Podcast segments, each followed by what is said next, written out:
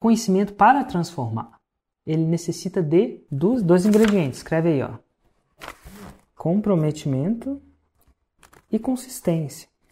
Então, o que, que eu quero dizer com isso? Na hora, se eu quiser transformar uma pessoa de faixa branca para faixa preta de jiu-jitsu, o conhecimento em si não transforma. Tem muito comprometimento envolvido. Alguém se compromete a pagar um professor, a aparecer. Primeiro ele comete a se matricular numa aula de alguém que ensine isso para ele. Depois ele vai ter que ele vai ter que caminhar um caminho, esse caminho, caminhar um caminho, é uma consistência. No caso do jiu-jitsu, deve demorar uns 10, 15 anos, dependendo do seu aptidão para artes marciais. Tem gente que faz 5 anos, mas é raro.